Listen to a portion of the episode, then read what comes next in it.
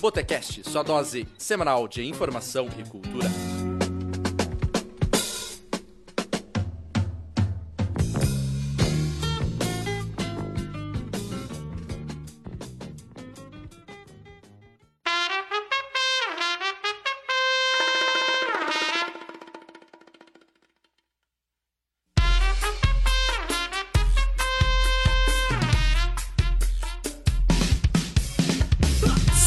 Bem-vindos, o bar está aberto. Meu nome é Romulo André e você está no Botecast. Junto comigo eu tenho os amigos Kleber Bordignon, Buenas, sejam todos bem-vindos. Gessé Vandoski, Salve, salve, ouvintes do Botecast. Fernanda Prestes E aí, galera? e o nosso convidado desse programa é Eduardo Godoy. Oi, tudo bem? Como vai? Daqui a pouquinho a gente volta com mais Botecast, porque agora, agora vamos de música. parte pra que alguma micro coisa no mundo mude. Qualquer lugar ou dia da semana, quem conhece não.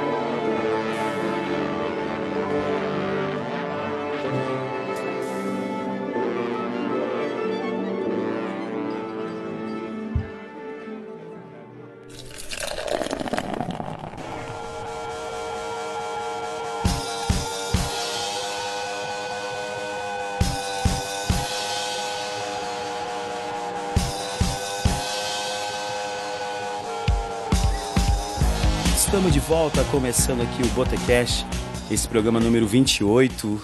E a gente hoje está recebendo aqui o Eduardo Godoy. Eu já queria agradecer, Eduardo. Obrigado por ter aceito o nosso convite. Ah, eu que agradeço. É muito bacana a iniciativa de vocês aqui fazerem esse, esse podcast boteque, botequístico. Mais um termo, mais um termo botar aqui. Vamos anotar no dicionário do final do ano sai. É muito bacana, tipo, ver que o pessoal que não, não necessariamente está inserido no- nos meios aí, na- nas mídias, está interessado e fazendo um programa bacana que tem um envolvimento cultural também, debate e tudo mais, é, e usando mídias sociais para isso, eu acho muito, muito interessante. Parabéns. Valeu, obrigado. E vamos. Vou, vou fazer levantar tua ficha aqui, tem muita coisa aqui. Ai. né? Você é um cara muito atarefado, né? a gente Já, já sabe, né? Não, não, um pouquinho.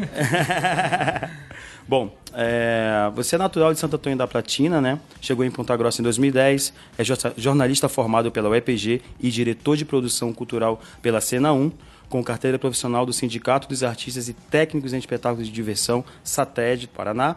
Trabalhou como assessor de comunicação da Orquestra Sinfônica Cidade de, Cidade de Ponta Grossa e Coro Cidade de Ponta Grossa. E, é- e como coordenador de comunicação da Fundação Municipal de Cultura, atualmente é diretor da Cultura da Fundação Municipal de Cultura e jornalista da revista De Ponta a Ponta. Tô, tudo muita coisa, hein? né? É, e pai do Antônio. E pai do Antônio. e eu- aproveitando o, que você é o pai do Antônio, a minha pergunta é: se um dia o Antônio chegar e falar, pai, quero viver de arte, o que, que você vai falar pra ele? Fechou. é, putz, eu nunca tinha pensado nisso. Mas, nossa, eu ficaria muito feliz, assim. Porque tem que ter garra, né? Vocês sabem, vocês mais que eu sabem que tem que ter garra pra isso. E eu ficaria bem feliz. Beleza, vamos começar os nossos brindes e água no chope desse programa número 28. Vamos começar com Fernanda Prestes. Bom, eu vou fazer um brinde. Não é, um, não é algo tão recente, assim, já tem alguns dias. Mas o meu brinde vai para Pablo Vittar, que lançou o clipe com a Anitta, acho que na semana passada ou retrasada, né? E bateu o recorde de visualizações no- em 24 horas no YouTube. E eu acho muito importante que alguém como ela tenha essa visibilidade tanto no Brasil quanto fora. Até por conta é, do debate que a gente teve na semana, na última vez que a gente gravou, né, da, da polêmica entre o Ney Mato Grosso e o Johnny Hooker, é importante que as pessoas é, se identifiquem com alguém, né, e se, se reconheçam naquela pessoa antes da militância. A militância é muito importante, mas tem vários estágios que precedem isso, né, a pessoa se identificar, descobrir quem ela é antes de qualquer coisa. Então é muito importante a visibilidade das pessoas, das travestis, das transexuais, para que as pessoas que ainda estão se descobrindo ou que ainda não ainda veem a própria sexualidade como um tabu, consigam se reconhecer e se mostrar mais. Então É, esse é meu brinde. Eu acho interessante porque eu, eu tava mostrando, a, eu tenho uma sobrinha, ela tem 14 anos de idade, e ela tava fa- eh, falando do Pablo, Pablo, Pablo Vittar, né? Aí eu mostrei o Lineker, porque para mim, o que despontou assim, foi o Lineker. Ela não conhecia o Lineker. Quem é o Lineker? Nossa, mas é diferente. É outros meios, né? A gente com mais- um lado mais alternativo que o Lineker. É bem difícil chegar na, na, na mídia, né? Para muita gente, né? Tá? E o Pablo está chegando, né? Sim, é, e o que eu penso é exatamente isso. O Lineker chega até uma, um público que é mais politizado, que já tem essa consciência de, de ir para marcha, de levantar a bandeira, né? E o, a Pablo atinge outro, um outro público, que não é o da militância, mas que também é importante que se identifique e não tenha vergonha de expressar a sexualidade. né? E outra coisa que ela falava sem ser aquele choque, sabe? Que para a idade dela, 14 anos, não, não tem problema nenhum. Falando, ah, para evitar, é um, ela é um transexual. E eu fiquei, pô, 14 anos de idade, né? É como, como tem que ser, né? Como tem que ser, esse- exatamente, esse né? problema. A gente. A né, gente- você não- exatamente. Você não quis dizer isso, mas a gente tem É. esse, né, esse- esse- esses termos de. né, é, enxergar sem, sem problema e como tem que ser, Exatamente, né? isso Você vê que falei. já é uma geração que já não tem essas, essas travas, esses Uhum. preconceitos. Né? Eu vejo isso com o meu filho, assim, já conversando com a minha mãe e ela, nossa, mas você vai mostrar isso pra ele? Nossa, mas como que ele pode ver isso, não sei o quê? E eu falei pra ela, mas isso pra ele é normal. Pra nossa geração, muitos ainda não veem como normal, igual o Kleber falou, né? É, veem com algo, como algo diferente. Não, isso é... E vai ser uma geração que vai crescer com essa cabeça, com essa mentalidade é, totalmente aberta, né? É, eu queria só me corrigir que eu falei travesti. Travesti não é o termo correto. A Pablo é drag queen, né? É isso. Kleber, Eu tenho uma água no chopp. É, acho que foi segunda, né? A morte do. Ita- é, Itamar Assunção, eu ia falar. Eu tô, eu tô com os malditos na Os cabeça. malditos. É, o Luiz Melodia. Sexta-feira. Foi sexta? Sexta-feira. Então já faz mais tempo, né, cara? Ele. Embora eu não conheça tanta obra dele, mas o, o disco Pérola Negra, que é o primeiro disco dele, eu ouvi muito e ouvi muito cedo, antes de eu, de eu curtir Chico e Caetano, esses caras assim, mais. se coloca numa hierarquia, às vezes, maior que dos malditos lá. É, me bateu demais, assim, o- aquele disco dele, e daí, sabendo da notícia, morreu com 66 anos, né, cara? bem novo. É um cara muito importante. Eu estava vendo hoje, escutando hoje uma entrevista do Charles Gavan, lá o ex-baterista do, do Titãs, e ele falando que o Luiz Melodia vem do Morro da Estácio lá, né, que a partir dali também saiu vários outros grandes artistas, tal.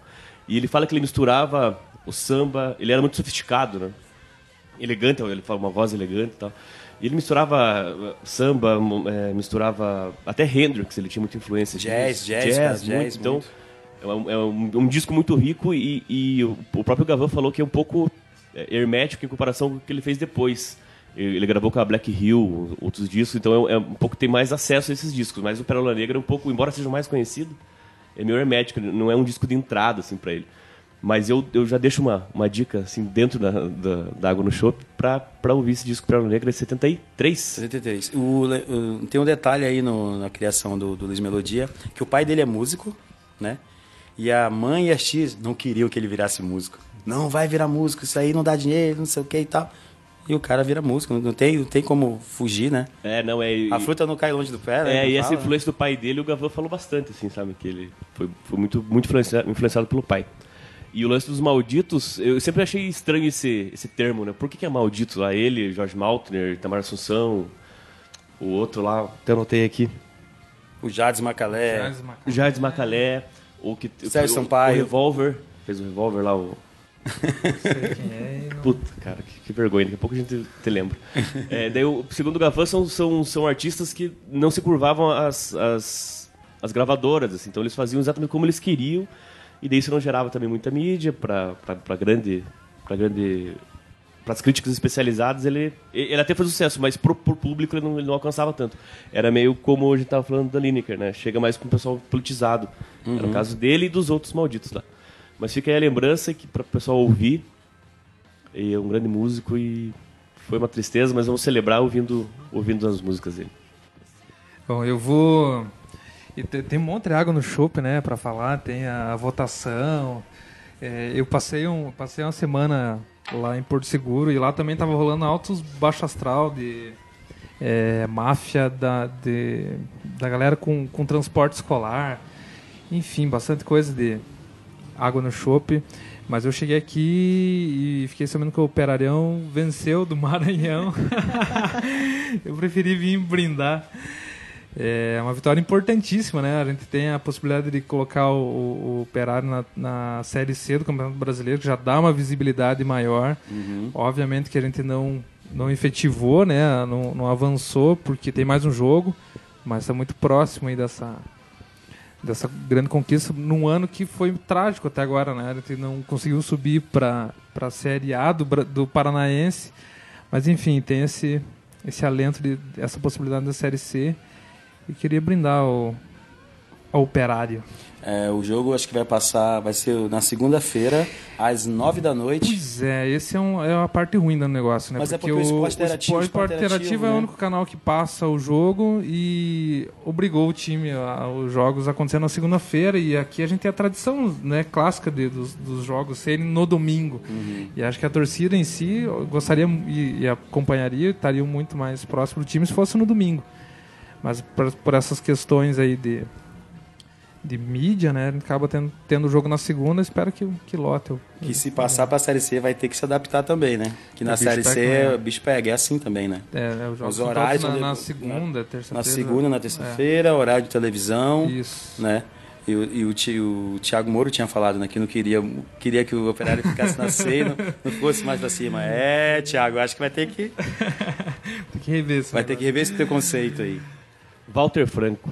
Porra. Walter, olha aí. Então, o Gustavo falando, eu só. Como é que é o nome? Blá, blá, blá, eu não vi nada. Então, Walter Franco. Eduardo, o que, que você tem pra gente aí? De, a- Brinde, joga no chopp, os dois. de água no shopping, igual você falou, hoje tá cheio, né? Nossa, é... é foda. Desde de golpe, cada, cada dia um golpe diferente, desde rixa aqui no Paraná, fazendo mais umas das suas. E mais uma coisa que me chocou demais, assim, essa semana, não sei se foi ontem, hoje que, que eu vi, foi o caso de, de estupros nas, das meninas indianas. Não sei se chegaram, se chegaram a ver, e me chocou demais, assim, a descoberta de uma menina de 10 anos grávida depois de sofrer não sei quantos abusos do tio. É, e, e mostrando que isso é recorrente no, num país é, e que também não em- dessa forma, mas pensando também que aqui no Brasil a gente vive uma situação é, parecida, Similar. similar.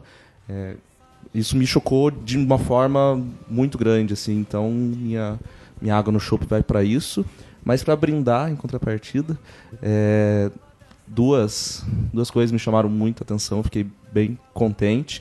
Primeiro foi a a música que a Elza Soares lançou com a Pitty, a sua cara.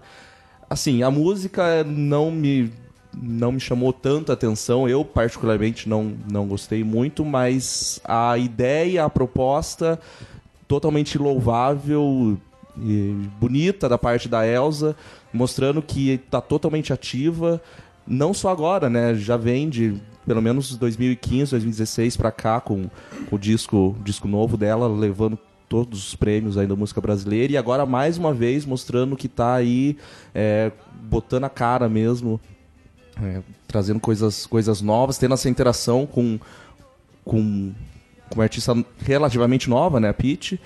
Então fiquei bem, bem, bem contente. E outra coisa daí da parte local aqui que eu também é, gostaria de louvar é os grupos de teatro lançando a Associação do Circo e Teatro Organizado de Ponta Grossa. É, fiquei muito contente deles é, compreenderem a necessidade de se unirem para conseguirem mais, mais avanços, conseguirem é, empreender também e lançando a associação aí na- na- nas, nas próximas semanas é, com apresentações de teatro e peças novas também. Então, mais um brinde aí para Acto, Associação do Circo e Teatro Organizado de Ponta Grossa. Beleza. Não dá pra trazer a Elza não no décimo festival? Nossa! Tem uma lista aqui. tem uma lista- É, tem uma não, queima largada, eu tô com um pergaminho no quarto ali de todo Uma de lista de dicas. dicas, dicas. A Fer falou da Lineker e a gente quase trouxe ela. Foi por um tiquinho assim que não deu certo de, de trazer Lineker. Tava tudo certo, data e recebendo rider já e a gente fez o contato por meio do Zé, da Bandinge da Dó, lá do Rio Grande do Sul. Ele veio pra cá no, no março, abril, se não me- engano, a gente conversando sobre o festival. Deram, não, eu, ele, eu tenho contato lá, se quiser eu faço essa, essa ponte pra vocês, que a gente já tinha tentado, não tinha dado certo. Aí ele fez a ponte, conseguiu, conseguiu um valor muito bacana aqui pra gente, por conta lá desse contato dele.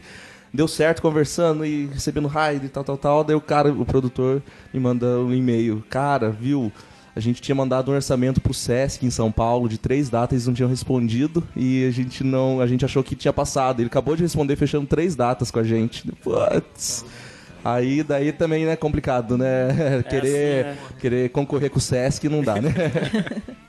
Tá certo. Bom, vou terminar esse, esse brinde água no chopp com um brinde é bem rapidinho. Vai ser no Dia dos Pais, vai ser aniversário do meu pai, que mora lá em Manaus, no Amazonas. E eu vou.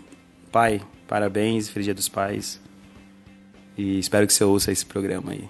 Valeu. Bom, vamos. Só- Diga. só- acho, acho legal também a gente brindar o, o evento que teve no, no Redes Batidas Uhum. domingo, né, da Artemisia, que é a, a junção ali do, do grupo, do coletivo de, de- do Artemoia com, com a Coletivo frente- feminino Malalas. Malalas, né? É, foi uma tarde bem agradável lá no Rei, a Chave de Mandril tocou lá, foi... Tarde agradável é boa, hein? é, foi- Agradabilíssimo. eu sou, eu sou, eu sou o rei, rei dos eufemismos. É, e teve, teve mais uma menina que cantou lá. Teve, eu vou perder o nome dela. Eu sei que é Vanessa, agora não lembro o sobrenome dela, mas depois eu lembro, depois eu falo. Foi bem, e além das músicas também tinha mu- muita gente mostrando a sua arte lá.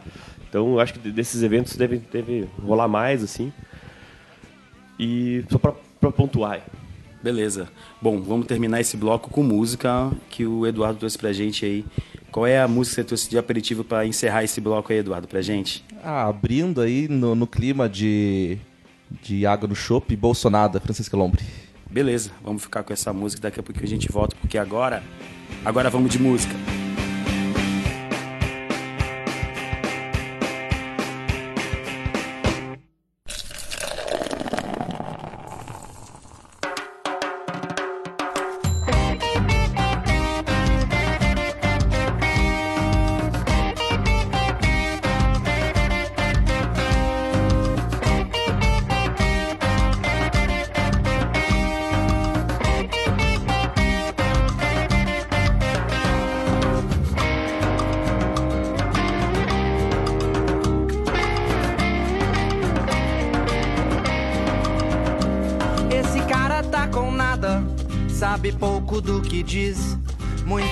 Blá blá que queima quem podia ser feliz. Desrespeito é o que prega, então é o que colherá. Jogo purpurina em cima para o feio embelezar. Jogo purpurina em cima para o feio embelezar. Esse cara é escroto.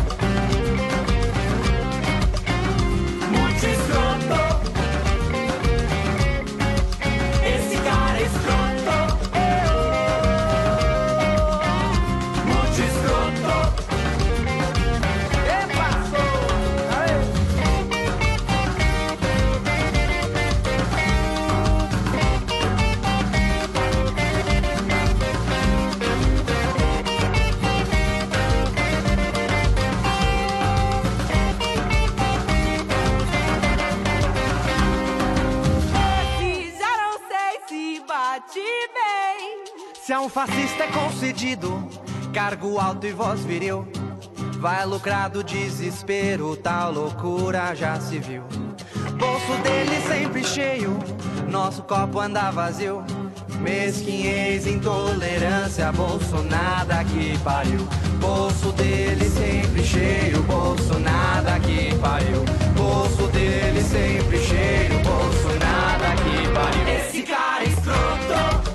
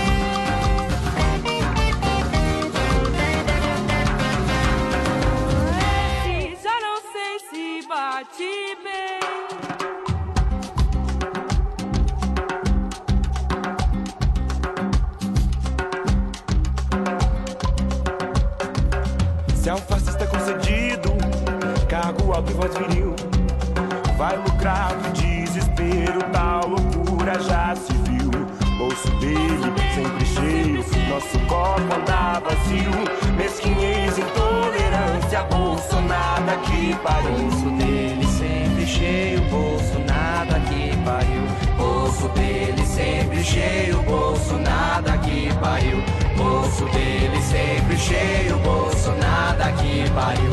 Bolso dele sempre cheio, bolso nada que pariu. Esse cara é escroto.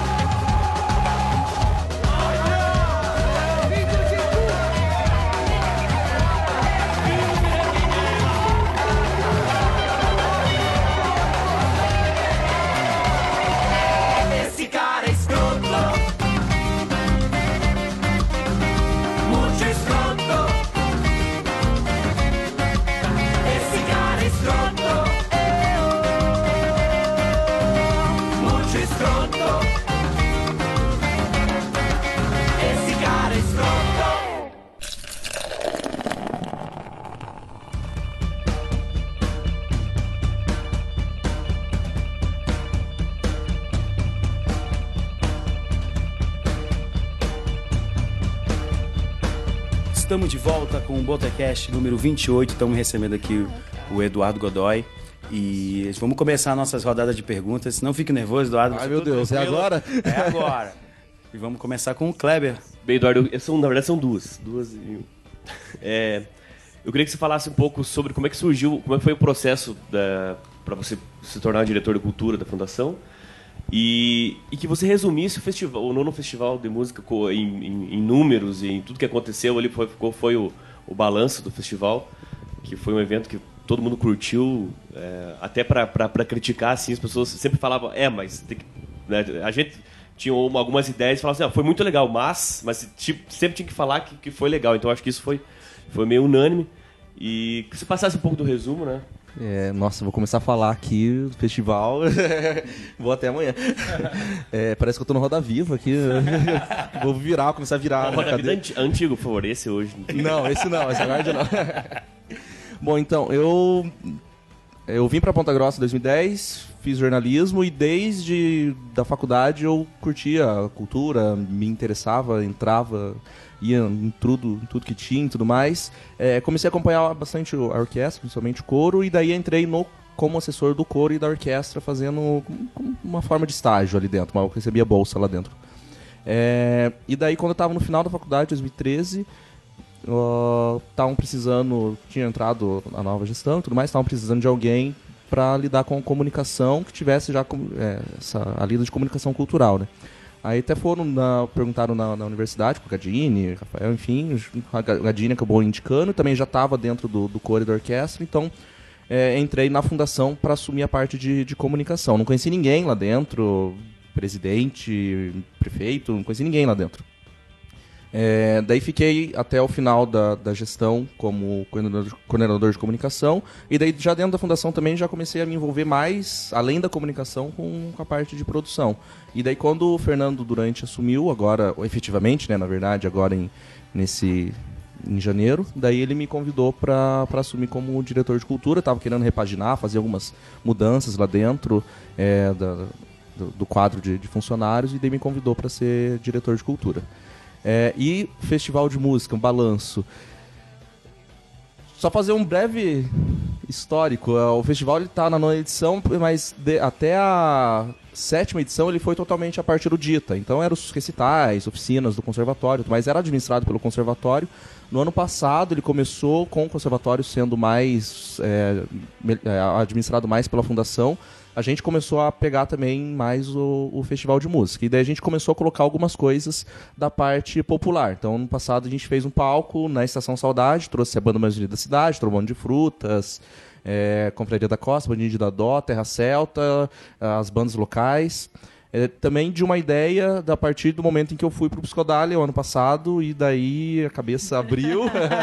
Belo laboratório. É o melhor laboratório você virar. Sensacional. E eu te vi, eu te vi lá. É, a, cabeça, ab- a cabeça abriu literalmente, né? E daí vim pra cá pirado, putz, precisamos fazer alguma coisa aqui na cidade. Tem público, a gente via que tinha público pra isso.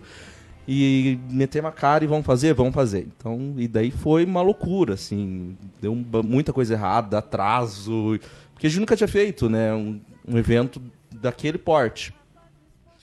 Mas a experiência ficou muito positiva. Apesar de todas as coisas que não foram legais, a experiência foi muito positiva no ano passado por conta desse retorno do público mostrando que, tenha, que tinha uma demanda.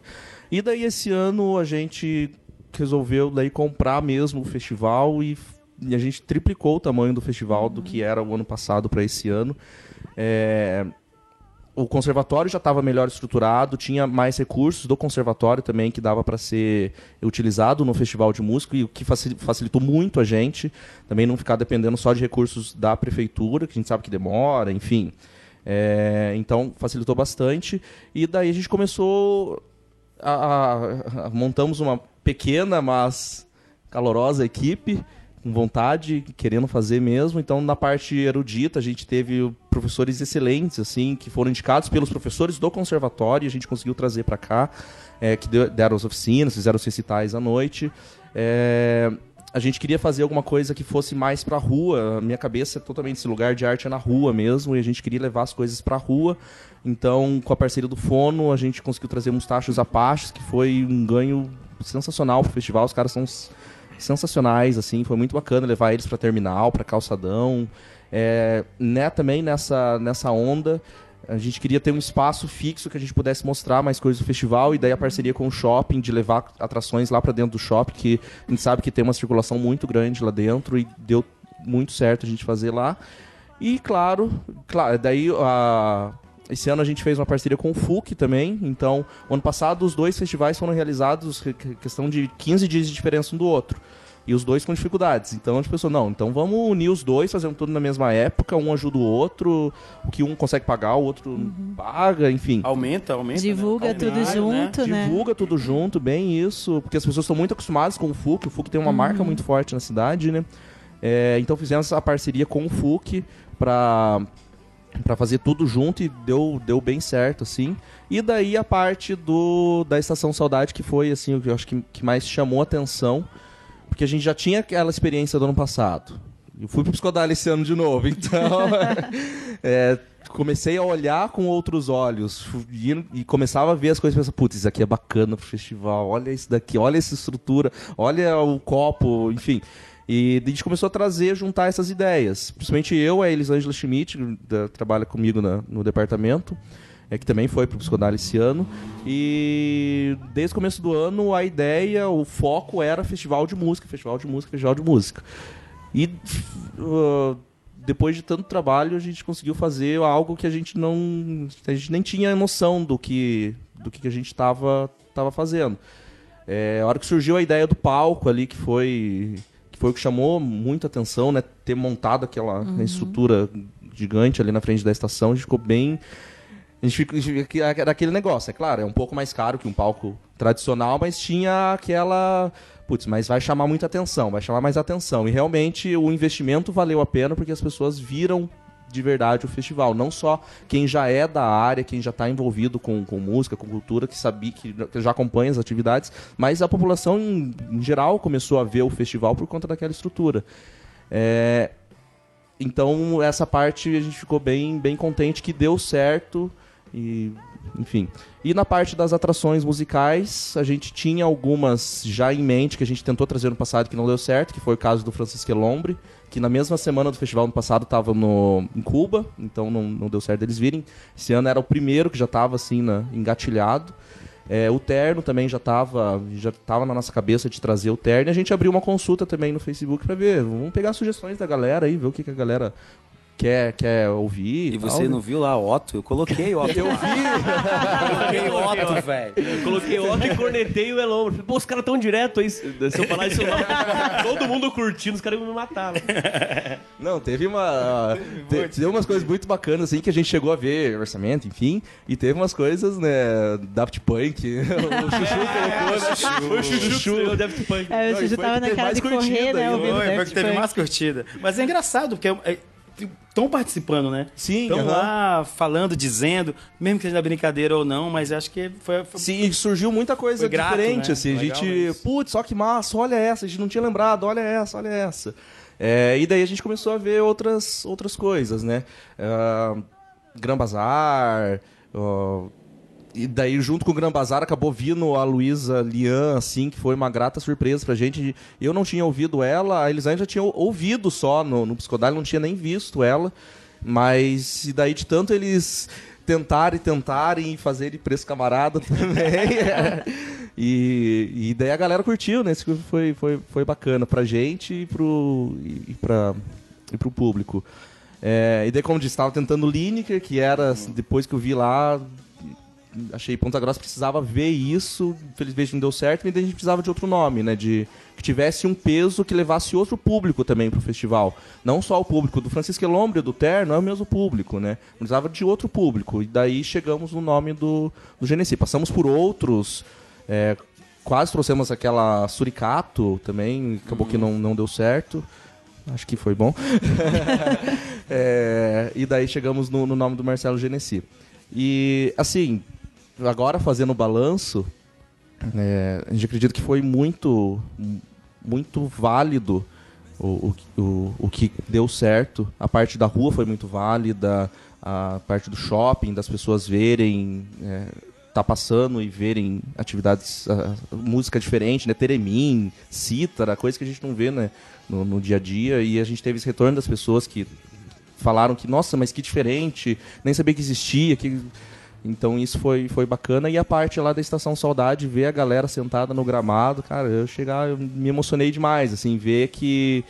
ver um, um público diferente na, na cidade, que eu acredito que foi sendo construído esse, essa, esse, esse clima ao longo dos anos aí, as pessoas também estão vivendo outra, outra vibe, né? E, e lá no festival dando certo, e o cara fazendo grafite ao vivo, e a questão do copo, do meu copo eco, para diminuir o número de, de, de copos plásticos lá, e a pessoa levar uma lembrança para casa. E abrindo espaço para as bandas locais, a gente fez a, com a banda Lira, que pra gente foi, uma, foi muito acima do que a gente estava esperando, sabe?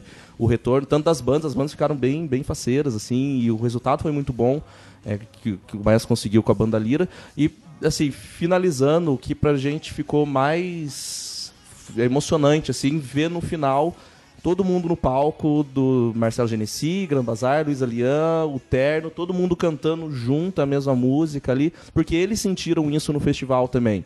O Genesi chegou na hora do almoço, daí foi pro, pro hotel, e daí foi pra, foi pra passagem de som, a equipe dele já tava passando som. E da ideia era ele voltar pro hotel e daí voltar só na hora do show dele. A hora que ele viu ali o festival e o jeito que seria, o cara ficou ali andando no meio da galera, comprando chopp. E todos viram. né? Sim, não, ele chegava, sentava ali, pedia chopp pra galera, oferecia o chopp dele. É, então, os artistas que vieram pra cá também sentiram esse clima do festival e estavam ali totalmente integrados, né? Então, é, pra gente foi assim a cereja do bolo do, do festival. Nossa, falei demais. Então, Eduardo, eu queria saber, depois de, né, desse balanço, é, o que, que fica de aprendizado e os desafios para o ano que vem? Ou pro, né, para a cultura em Ponta Grossa no decorrer do, É. do ano e dos próximos anos. Hein? A gente fez uma, uma re- reunião de avaliação essa semana passada, agora, depois da, da correria. Ainda tem bastante coisa para resolver de burocracia, enfim. Mas já fizemos uma reunião de avaliação e, assim, o que a gente precisa, mesmo que a divulgação desse ano tenha sido muito maior, a gente precisa investir mais em, em formas diferentes de levar a informação para a galera e de uma forma que não assuste a galera também, né? Que, que a pessoa não vá achando, vá, é, veja a comunicação e pense, putz, lá não vai, vai dar uma galera meio estranha, não sei. né? a gente acaba vendo isso, porque a, gente, a, a nossa ideia é levar cada vez mais gente, né? É, então, essa pensar a comunicação de outras formas também. É, pensar a comunicação para fora de Ponta Grossa. A gente fez bem incipiente assim, a gente viu que deu um resultado bacana. Saiu no Curitiba Cult, na Gazeta do Povo, a gente fez Fundação uma. de Curitiba é, compartilhou, né? Eu não vi. É, eu acho que eu vi esse nossa. pessoal. Ponta Grossa é aqui, é do Aham. lado. Eu vi, eu acho. É É, então- a fundação lá que é descolado do perfil, que é descolado do, do- é, né? Fundação É. de Cultura, que o É, perfil de é Curitiba é descolado, descoladão, né? É. Eles, eles, eles compartilharam, ó, a pessoa Ponta Grossa é aqui do lado. Eu É, então, é, isso foi bem assim. Ah, vamos tentar, será que rola? E deu certo. Tanto é que veio gente da região inteira, veio gente de Maringá pra, só pro festival, sabe? Os hostels da cidade deu um conversado com eles, estavam com a galera que veio pra assistir o festival. Uma coisa que a gente não esperava, né? Imagina. Galera vir de fora pro, pro nosso festival, né? É, então, investir mais em levar a comunicação pra fora também. É, e daí pensar outras formas. Uma coisa que a gente pensou em como selecionar as bandas que vão tocar no, no festival. Porque, putz, Ponta Grossa tem trocentas bandas, né? E, e galera muito boa.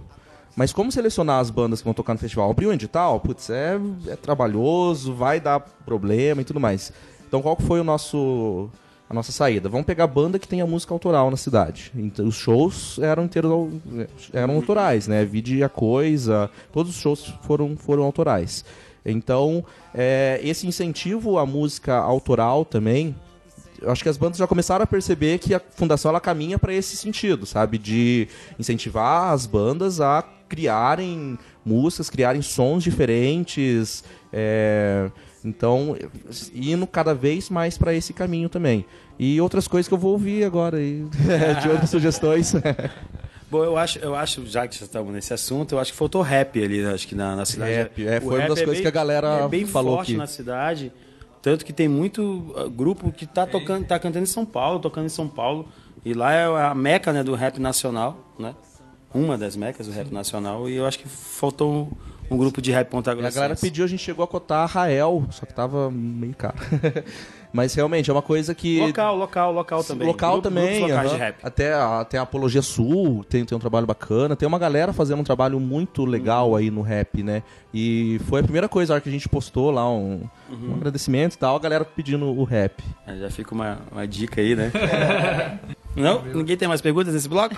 Não, eu, eu só tenho uma... Fale, por Ah, eu só tenho uma, uma, uma coisa que, o- que o Gessé falou, falou lá no festival até, é, que é, vendo você falar, eu acredito que vai se manter pelo menos nessa nesse, nesse mandato, nessa vai até 2020, né? 2016? Vai. aham. 19. É, é, então, 17, 18, 19, 20. é isso, então. É, que o Gessé falou assim, ah, é legal que esteja aí e vocês subiram a régua e, e eu acredito que não, não dá pra baixar mais, né? Na verdade, Então, eu sou o problema do evento, É, né? porque, porque, pelo menos nessa gestão, porque você muda no, no 2020, daí né, foge da, da- de vocês. Mas nessa gestão, eu acho que o, o público já vai, vai cobrar, no mínimo, que seja igual, né? É, bem isso. É, é, essa semana a gente comentou sobre isso mesmo, né? Putz, e agora? E pro ano que vem? Imagina que chega o ano que vem e não tem grana ou não tem mais alguma coisa e dá algum pepino e tudo mais.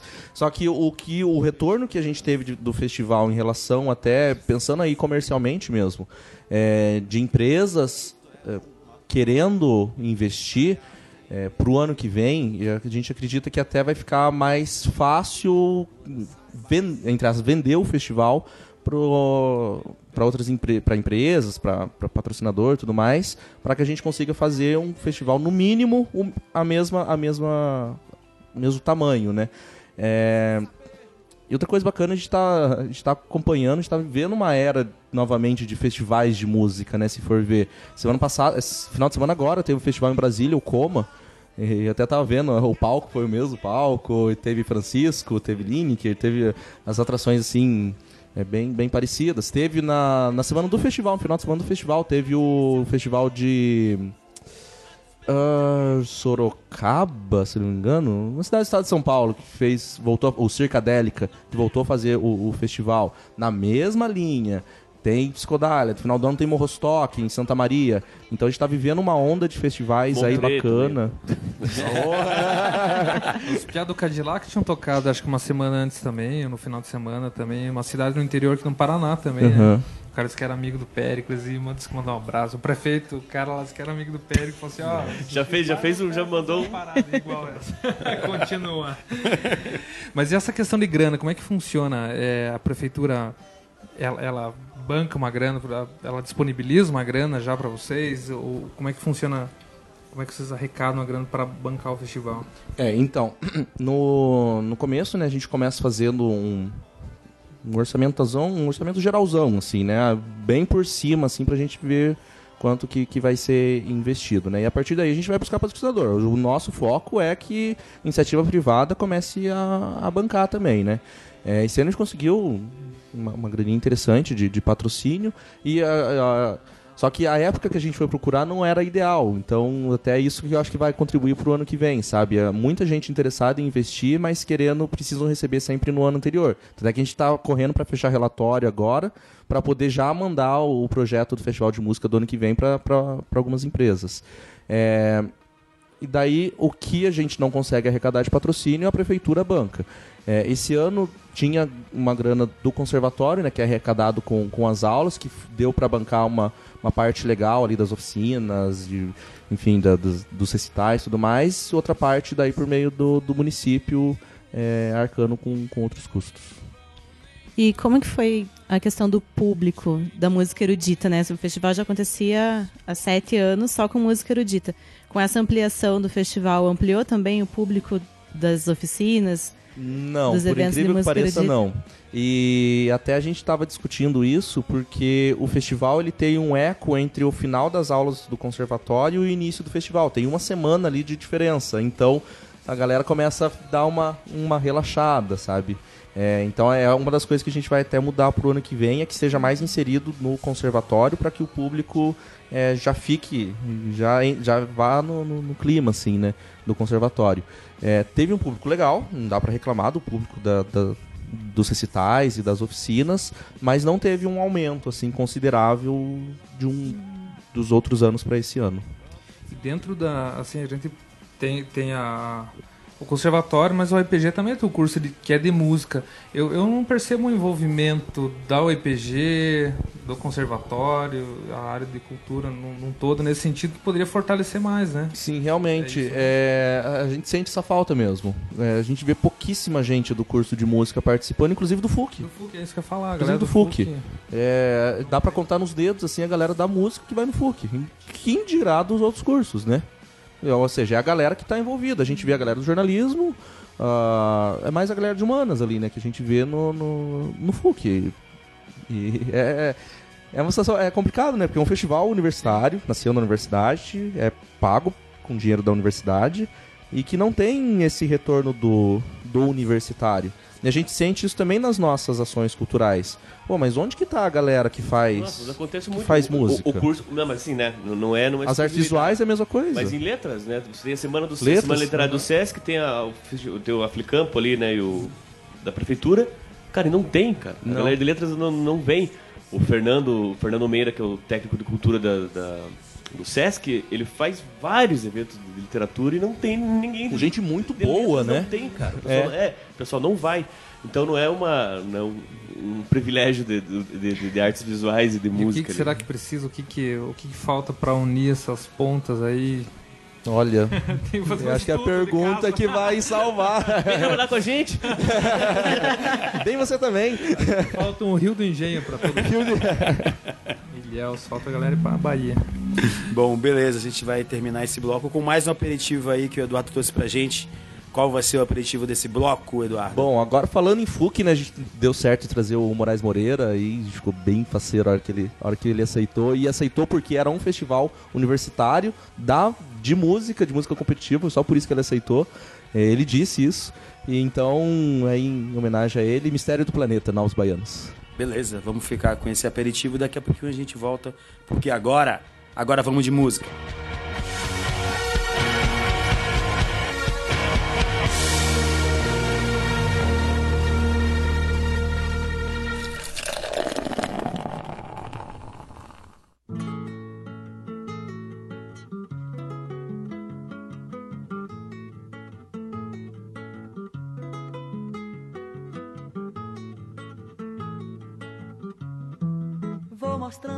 Como sou e vou sendo como posso, jogando meu corpo no mundo, andando por todos os cantos e pela lei natural dos encontros.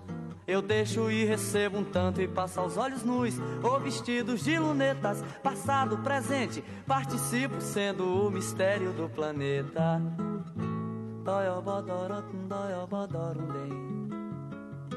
Piropó, benopum, boiopum, tem, boiopó, piropum, boiopum, denopó, piropum, boiopum, tem. Vou mostrando como sou e vou sendo como posso, jogando meu corpo no mundo, andando por todos os cantos e pela lei natural dos encontros. Eu deixo e recebo um tanto e passo aos olhos nus ou vestidos de lunetas, passado, presente, participo sendo o mistério do planeta. O tríplice mistério do stop que eu passo por e sendo ele no que fica em cada um.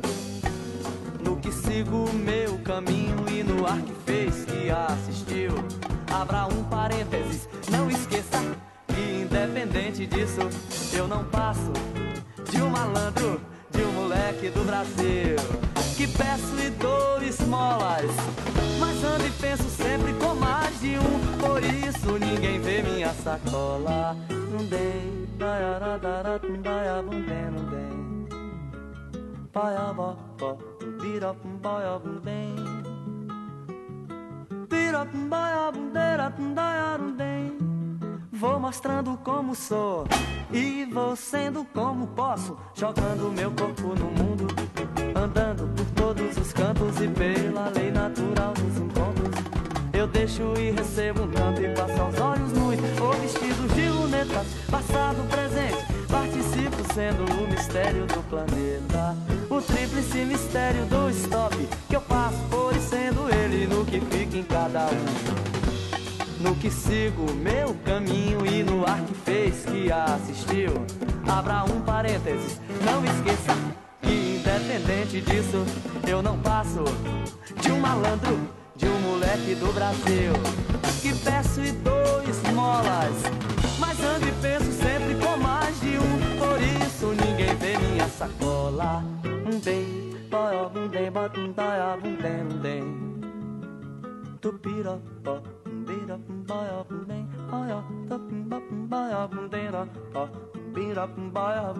Hey!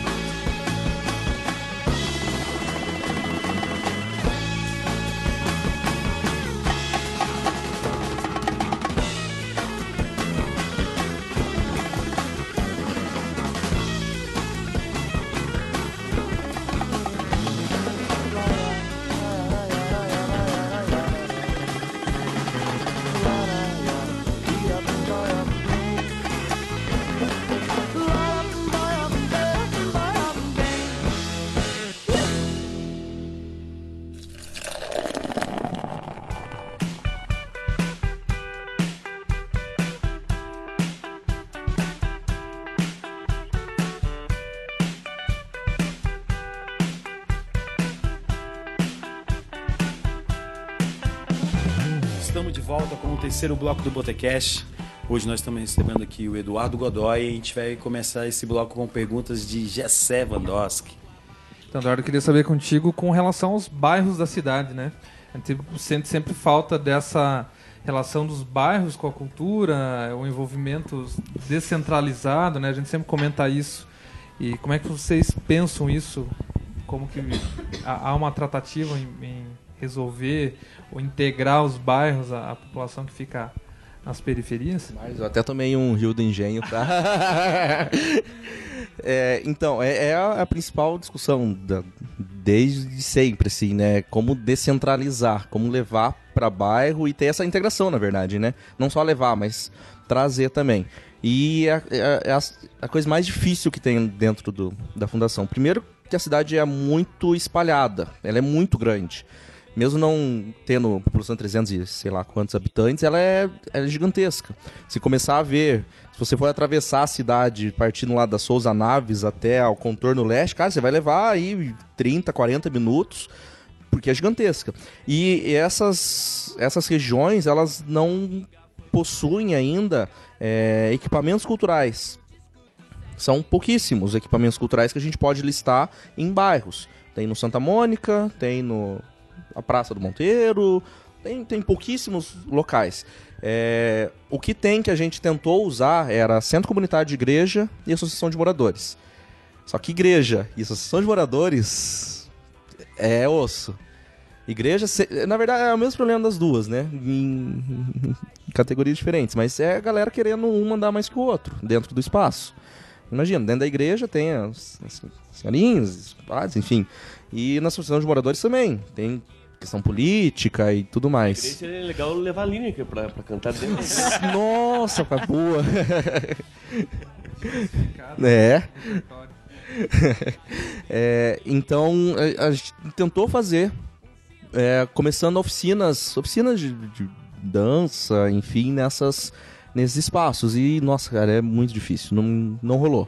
Sabe? Assim, não, não rolou. É, a gente foi para as escolas. Escolas estaduais é outro pepino. Que parece assim que não tem um.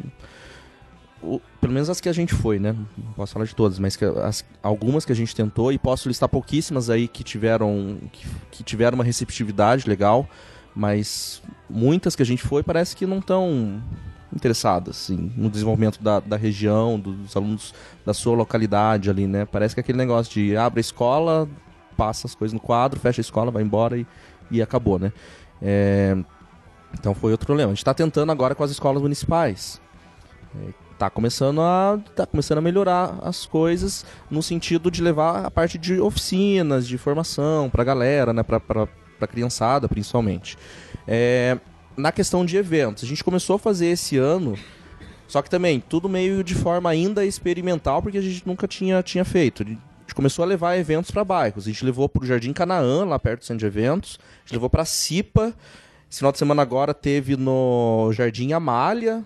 A gente começou a levar essas atrações Truque lá, né? eu vi na Cipa, rolou um- rolou um Rolou, palco, isso, aham. A gente licitou uma série, uma, uma quantidade X de estruturas para poder levar nos bairros, que é a mesma estrutura do Sexta Seis, enfim. É, tá começando a rolar. Só que a gente ainda tá sentindo como chegar essas, essas atrações nos bairros. É, tem coisas que não funcionam, né? A gente viu no, no- na CIPA, a gente levou uma banda e, tipo, putz, a galera não, não tem ainda, não, não teve aquele envolvimento com, com a banda. Então é é questão de sentir a comunidade também e ver o que rola, o que, que não rola. Em contrapartida, que a gente nem tinha imaginado, o teatro lá na, na CIPA, cara, funcionou sensacional. Foi o que deu mais público, foi a hora do teatro, uma coisa que a gente não, não imaginava. Normalmente é a música que sempre leva mais público, né? Então é uma questão muito complicada por, esse, por essas questões. É, é muito grande, é muito bairro na cidade. é, e o como fazer para para chegar até eles, E é né? uma questão que é a longo prazo também, né? É a longo Não- prazo, Você uhum. nunca teve, daí se do nada se bota um show lá, daí se... O processo é, um- erro e acerto que você falou, né? É, erro e acerto, aham. Experimentação. ser contínuo para a população saber que uma vez por mês vai ter, e Uhum. aos poucos ela vai somando e vai contribuindo também. Sim. É, e daí esbarra na questão do custo, né? Pensando, vamos fazer um, um jogo aqui. Pensando em, imagina, 10 bairros da cidade, vilas da cidade. Imagina uma, uma atração por, por semana. A gente não consegue atender todos os lugares com coisas todas as, os finais de semana. A gente não, não tem esse, esse gás, tanto de equipe na fundação, que é uma equipe reduzida, como de grana. Para cada evento que a gente gaste aí 4, 4 mil, vamos jogar 4 mil reais de investimento em um evento no final de semana. É, imagina fazer isso recorrente, quanto, quanta grana não vai, não vai nesses, nesses eventos, quantas pessoas não precisam estar trabalhando, cada evento precisa de pelo menos duas, três pessoas trabalhando, então é um trabalho ainda de formiguinha, mas que estamos experimentando. E o problema é que para que as pessoas compareçam, tem que ter uma certa regularidade, né? Tem que ter regularidade. Aí você vai Uhum. manter um evento regular em vários É porque é uma coisa que a gente fala, putz, é, é, é complicado, né? Tipo, a gente leva, a gente, a, gente dá o pirulito pra criança e a É. gente tira na hora, né? É um dia, é uma tarde.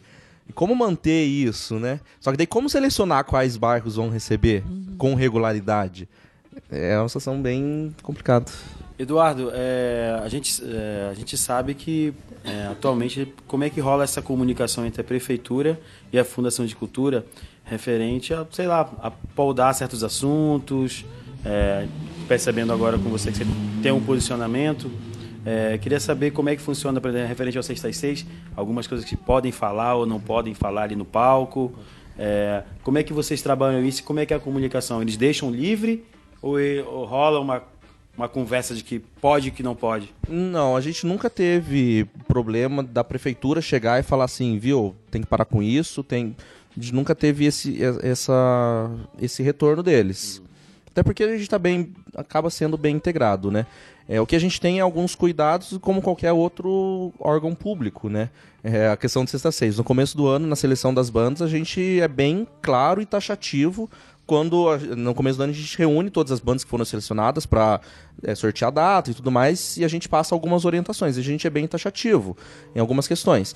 Não pode subir com bebida alcoólica no palco, não pode fazer é, incentivar o uso de Rio do Engenho no meio da, da apresentação. Mas essas É, apologias básicas também. ali. Apologias básicas, justamente. De qualquer, de qualquer órgão Ilícito. público, de qualquer. é. E opiniões políticas, assim? Também a gente Tranquilo, nunca. ninguém- ninguém fala nada. Não, a gente não, pelo menos eu nunca tive ninguém veio falar, ó, Eduardo, tem que parar de falar, tem que cuidado com o que você fala. Nunca tive esse, esse problema. Eduardo, eu queria eh, saber de você, eh, você tem algumas informações sobre o processo de, eu nem sei o nome do processo, mas a questão do Sesc assumir a Estação Saudade, né, que você tá falando aqui do festival, o quanto foi legal fazer ali, mas o Sesc, que eu não sei o que é, que você arrendou, não sei como é que é o nome, Eu sei que tá lá os. que vai rolar reforma e tal. Eu conversei um pouco com o Fernando lá do Sesc. Mas eu queria que você falasse um pouco mais sobre esse processo. Se tem uma. tem data, essas coisas, e o que realmente é esse processo. Aham. É, então, o, o processo de retomada, a gente chama de retomada da Estação Saudade, começou logo que, que, que a, gente, a gente assumiu. A estação ela estava no estado assim, totalmente deplorável. A partir do momento em que saiu a biblioteca pública dali, ela já estava feia, né? E depois que a biblioteca saiu, que esvaziou ali, é, ficou uma situação, virou uma, realmente uma, uma cracolândia de Ponta Grossa que estava instalada ali na, na Estação Saudade. Os números da Guarda Municipal, assim, assustam, sabe? Imagens da Guarda Municipal assustam da situação que estava a Estação Saudade. E a gente começou a, a procurar é, formas de retomar aquele espaço.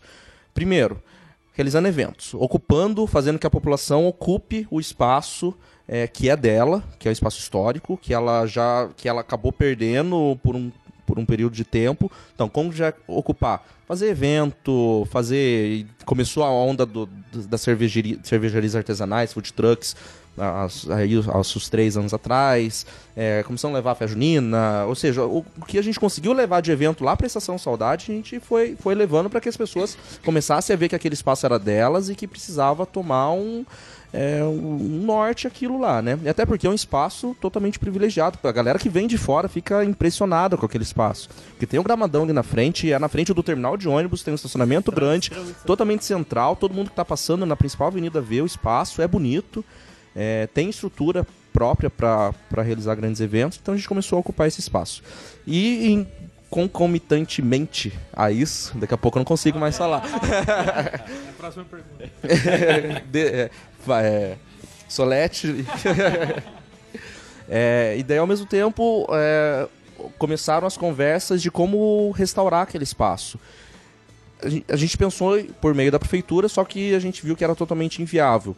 Só o projeto custaria uma grana absurda de 250, 300 mil só para fazer o projeto para a gente poder inscrever na Lei Rouanet para poder captar. Nossa, era assim valores astronômicos que a gente não conseguiria fazer de jeito nenhum. Estaria do jeito que estava lá. É, a saída. Começaram a ter conversas com o Sesc, com a FEComércio, para ver se eles não gostariam de assumir o espaço, como é feito no Passo da Liberdade, em Curitiba, e no Cadeião, em Londrina. E eles toparam a, a ideia, é, e não só o restauro do prédio que eles vão, que eles vão fazer, é, tem todo um trabalho em torno. Então daí foi criado o projeto Rua da Estação e o projeto do quadrilátero histórico de Ponta Grossa, que envolve toda a região ali da, da Fernandes Pinheiro até chegar a um mercado municipal. A Rua do Casa ali? Cais do Porto. Cais do Porto. E e que vai até o mercado municipal, né? Que é, que é, é o limite ali. Que é toda uma região também acabou sofrendo né, com, essa, com essa desocupação da estação.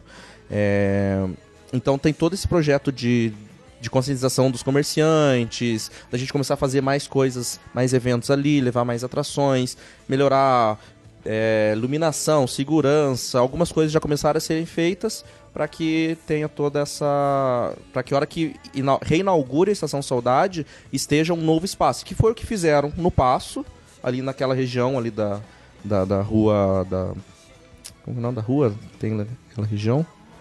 Não sei. Enfim. E na região do Cadeião também, em Londrina, que é, retoma- revitalizaram toda a região.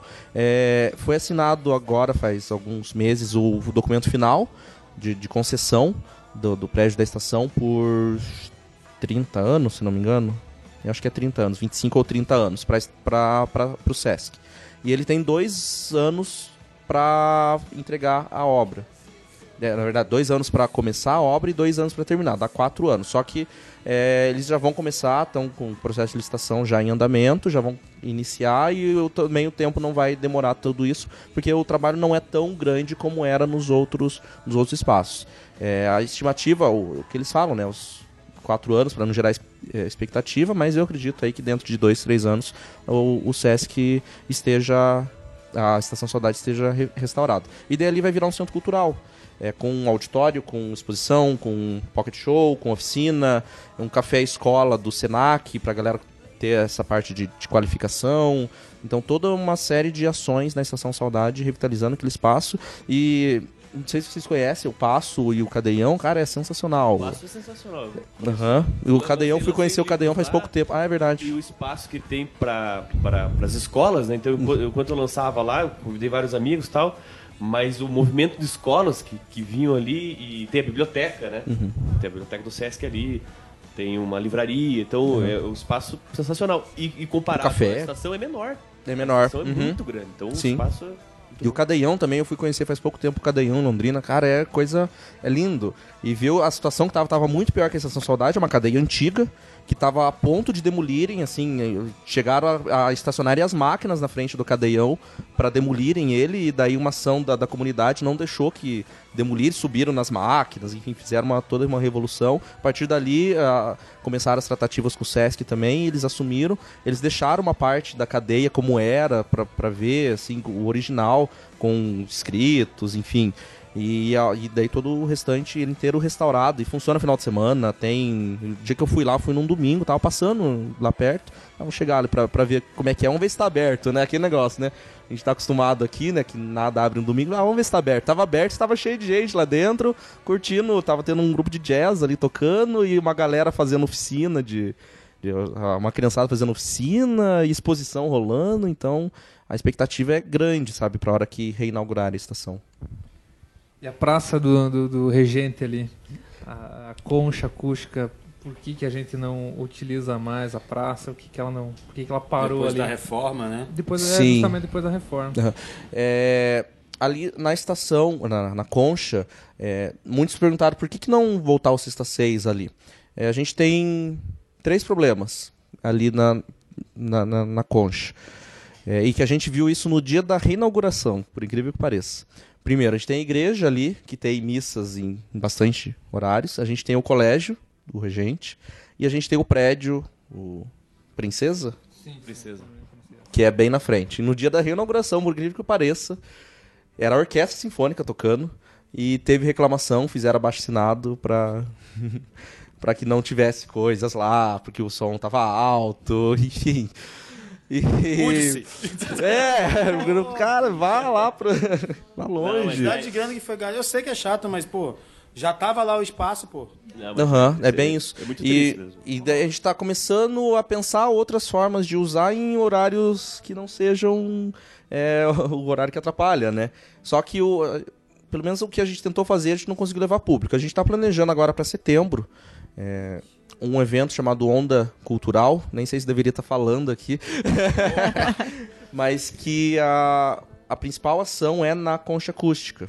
É, levando atrações pra concha acústica, só que der no sábado durante o dia, pra não ter problema com, com os nossos vizinhos ali, ali em a volta, né? É. Não dá pra concorrer com a missa.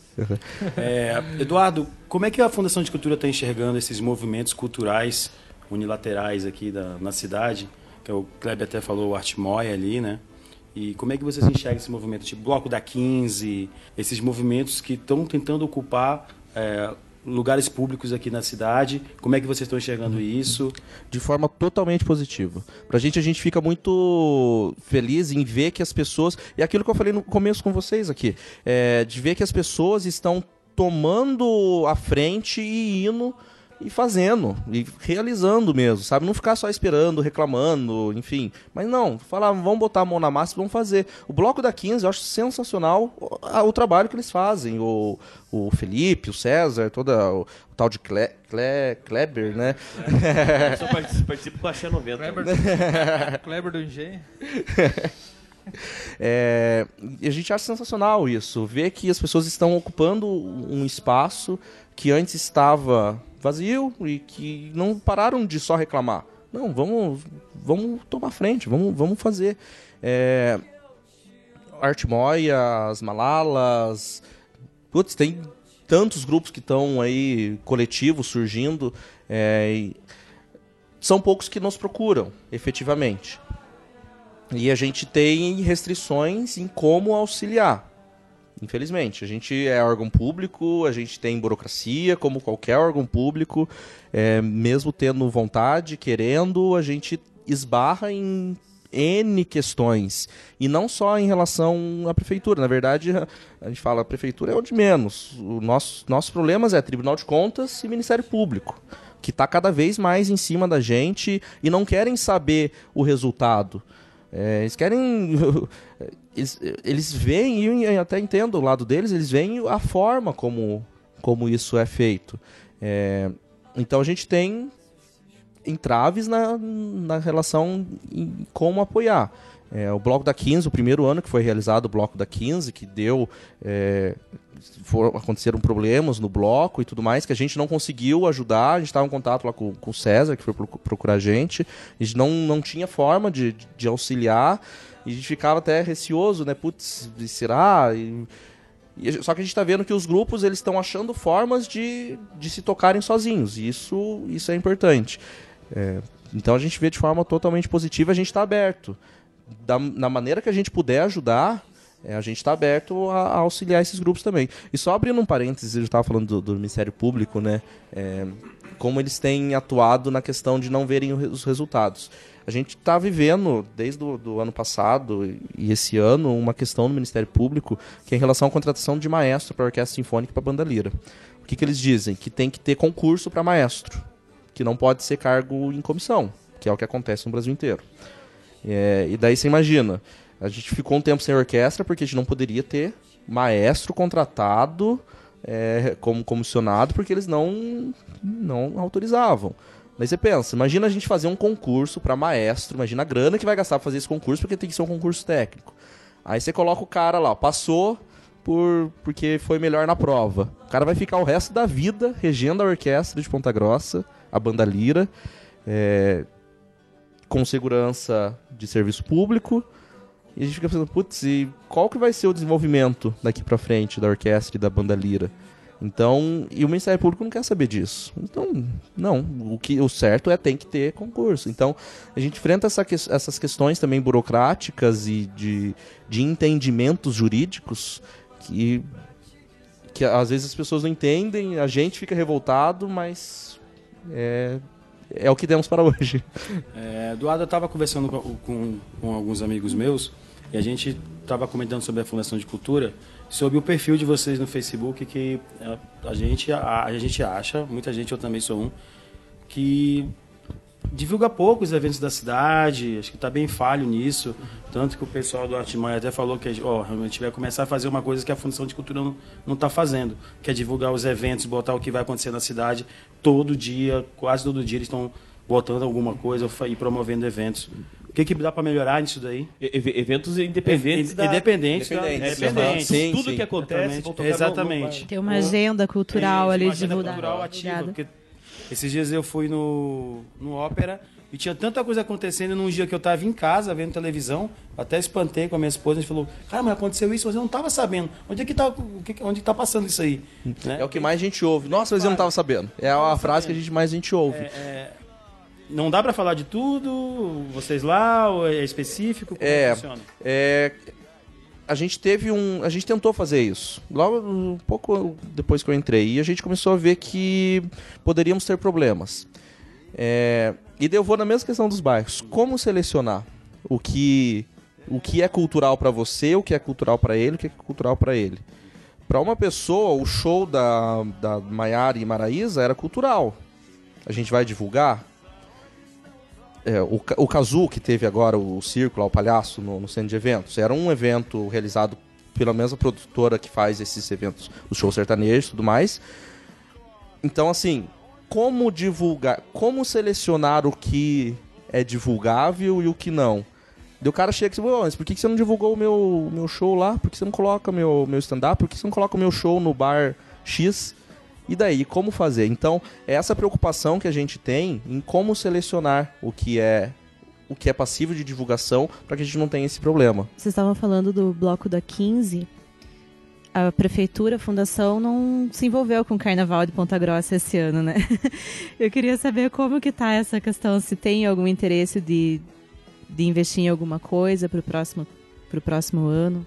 Tem, existe o, o- a abertura para o investimento.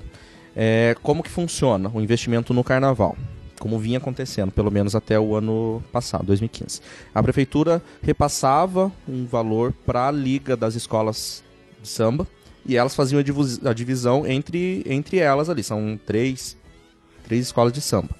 É, para eles se organizarem em relação a comprar fantasia, fazer carro alegórico, enfim. E a prefeitura pagar, fazer uma licitação para contratar estrutura pro desfile, banda para fazer é, show, matinê e etc e tal. É, valores altos. É, a partir do ano passado, a gente começou a ter também outro entrave burocrático, que a gente não poderia mais fazer convênios entre poder público e instituições, é, não é instituições privadas, é associações, enfim, convênio é só com poder público, poder público, a gente não tinha como fazer. Teria que fazer um chamamento público para repassar, enfim, cairia, cairia na liga e tudo mais. Só que a gente tem um, um sério problema com a liga, que é em relação até à responsabilidade deles. Vocês, acredito que vocês veem a qualidade do Carnaval de Ponta Grossa. O valor que é investido no Carnaval de Ponta Grossa, a gente não vê o retorno dele na, na avenida. A gente não tem esse, esse retorno. A gente vê as mesmas coisas, as mesmas fantasias, é, os mesmos carros. E a gente estava tendo esse problema e a, a, a liga também não tendo um envolvimento com o carnaval. A impressão que a gente sempre teve é que a liga pegava o dinheiro no, no começo, fazia o que dava para fazer e fim de papo e tá bom, e é festa e, e a grana que é investida não é pouca grana. Daria para fazer um festival de música tranquilamente. É, para dois dias de desfile. Com uma qualidade questionável.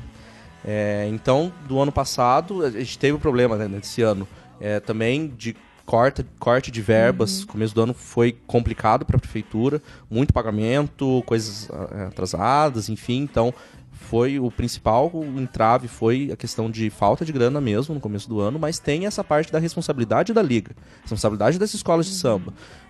Até que ponto vale a pena para o município, para o munícipe, para o cidadão que está pagando o seu imposto, gastar tanta grana, investir tanta grana numa escola de samba para ver um trabalho que não tem uma qualidade lá na, na, na avenida, né? Então a gente está conversando com eles, continua conversando com, com a liga para melhorar isso. E assim, eu vou, agora eu vou dar uma opinião pessoal. Eu não vejo, como Eduardo, não estou falando como fundação, eu não vejo uma vontade deles em, em melhorar. Sinceramente, não vejo, já falei isso para eles. É, enfim, vamos ver o que, que vai acontecer daqui para frente. Tem um tempo ainda, eles têm tempo para para se organizar, para fazer. É, assim, a gente sempre no começo do ano é discurso que não, vamos fazer, a gente vai fazer evento para arrecadar dinheiro também, a gente vai fazer isso, vai fazer isso, e chega no final e não é o que a gente vê. Então, tá se desenrolando, a gente não sabe o que vai acontecer ainda. A ideia é que aconteça o carnaval, tem desfile e tudo mais, mas não, não sabemos. Beleza, vamos terminar esse bloco com mais. terminou pesado, né? Meu Deus! vamos terminar esse bloco. Era um bloco, é. Sabatina. assim, é, qual foi o aperitivo, Eduardo, que você trouxe pra gente? Foi trombone de frutas. Taca fogo. Propício. Vai terminar lá em cima esse bloco. Né? Fala assim, então vai, tristeza. Vamos ficar com esse aperitivo daqui a pouquinho a gente volta com o último bloco do Botecast, porque agora, agora vamos de música.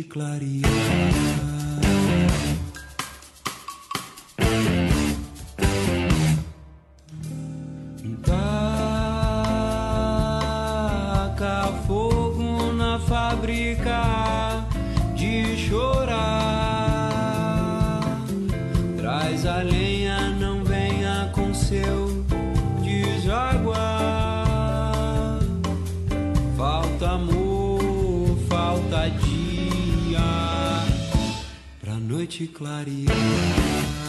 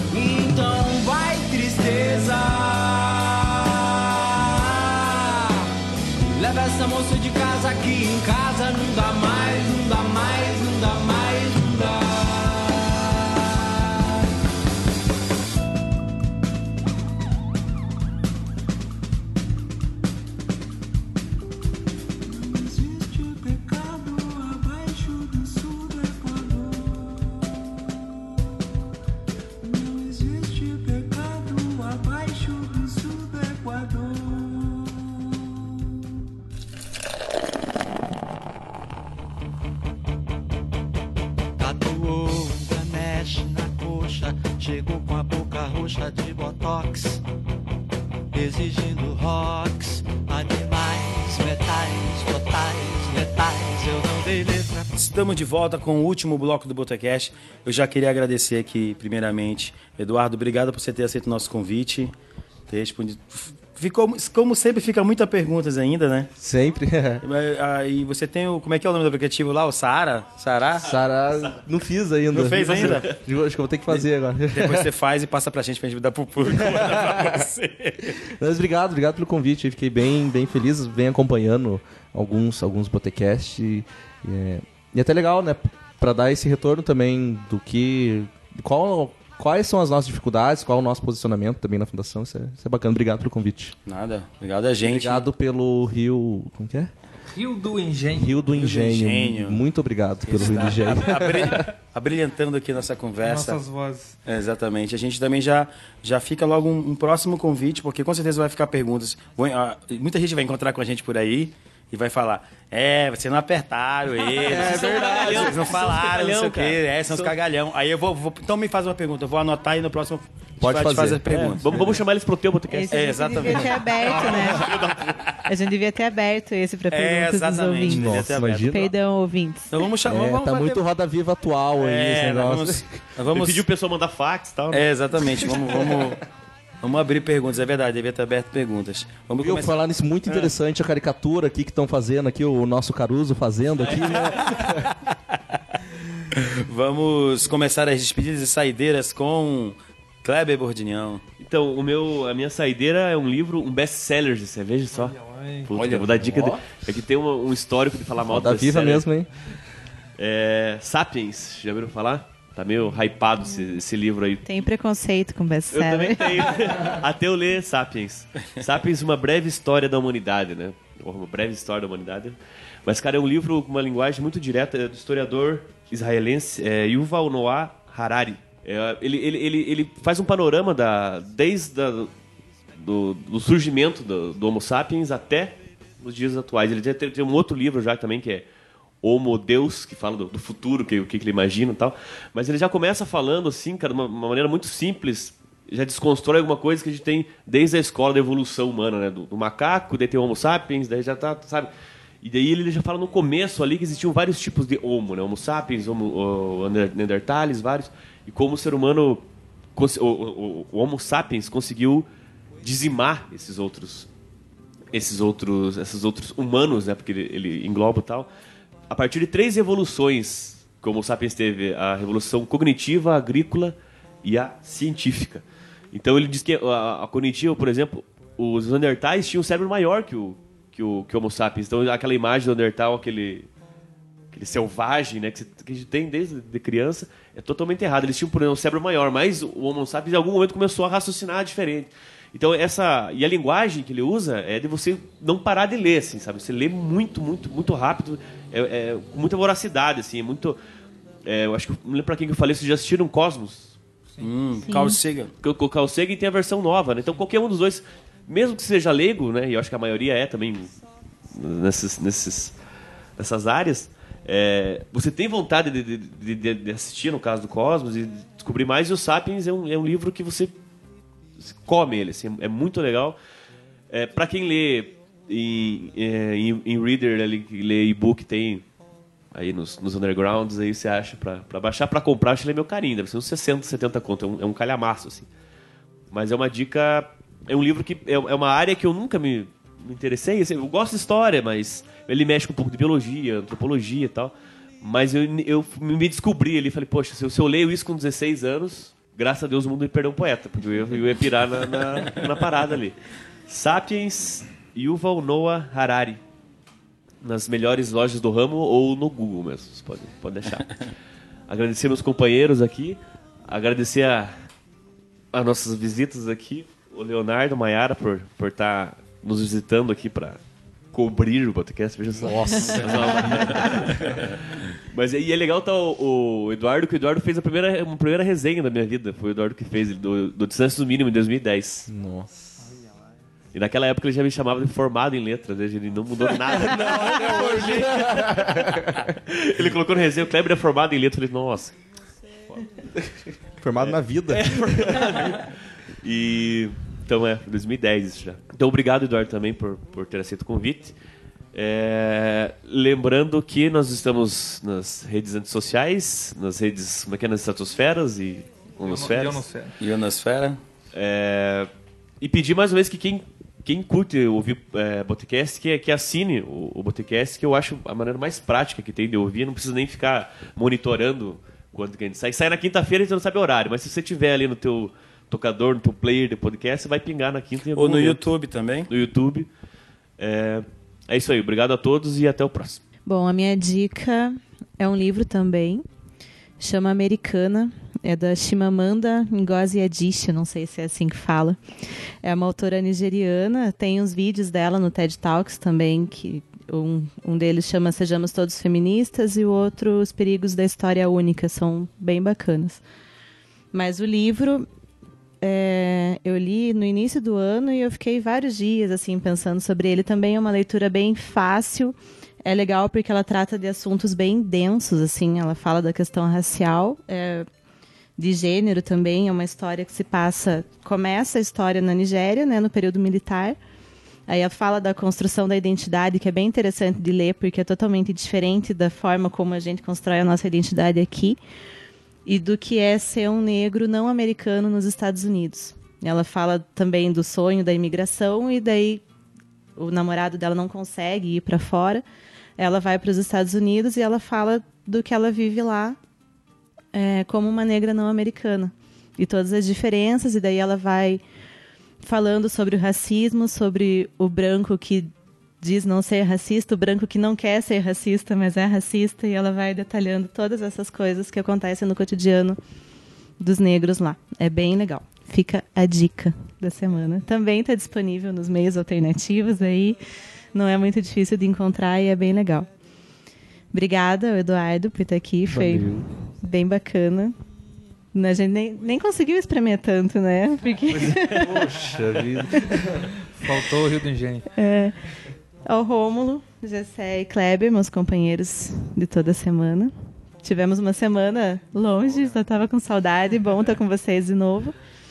E aos nossos visitantes também, obrigada. Fiquei aqui meio intimidada com a câmera, mas deu tudo certo. Eu deixo o teu sarará pro pessoal aí também. Não. É. Você também, né, Cleber? Ah, mas né? Só comer. Eduardo, o que você trouxe pra gente aí de, de, de despedida, de saideira, de dica? Eu trouxe duas dicas. É, Uma, filme A História da Minha Vida, dirigido pelo Celton Mello.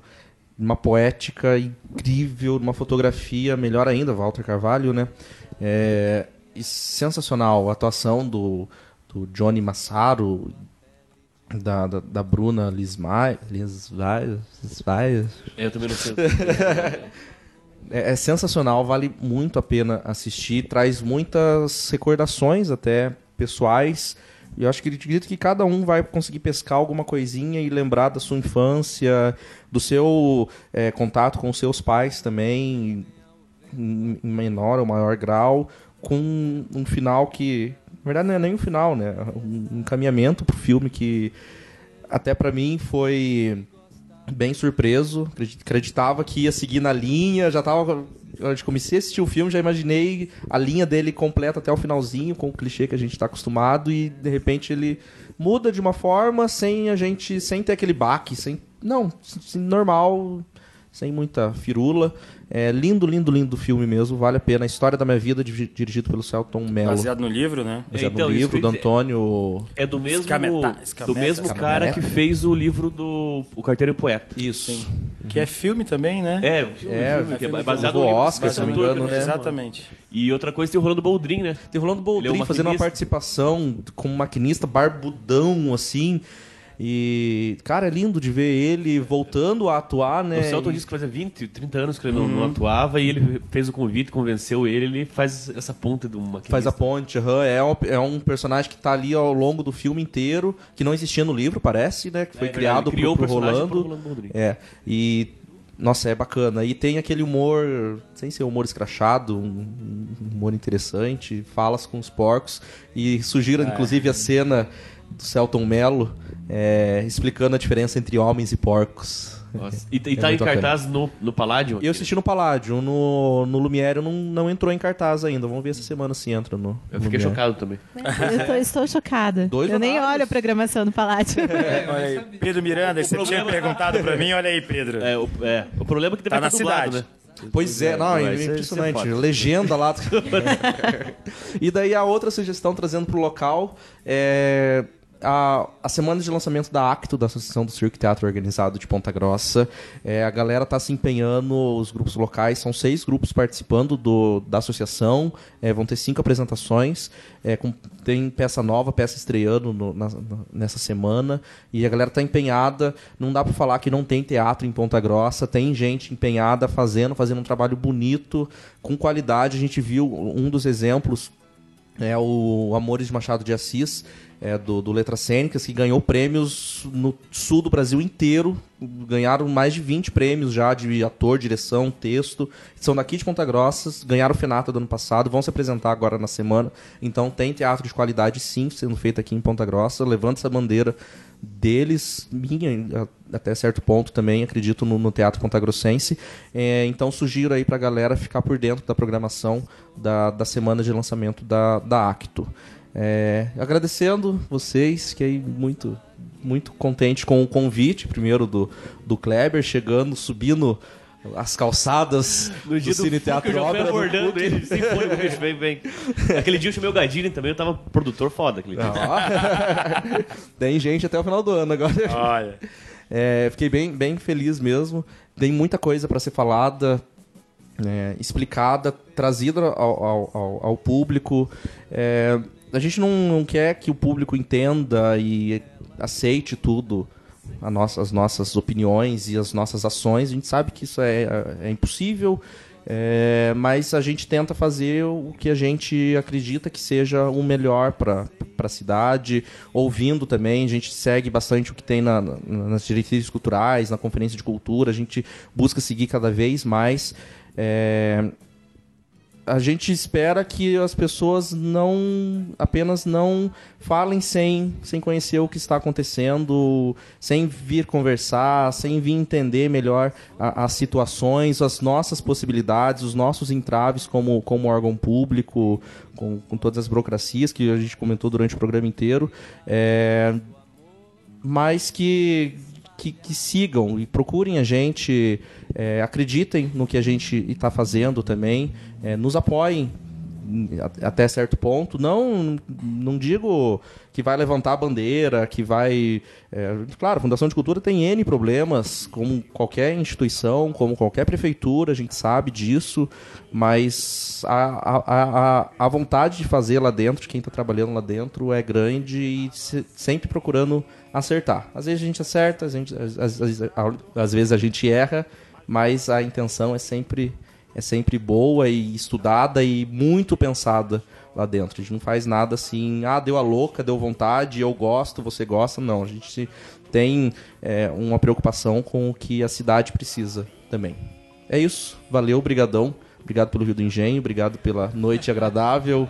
É, é bacana a Mayara e o Leonardo estarem aí também.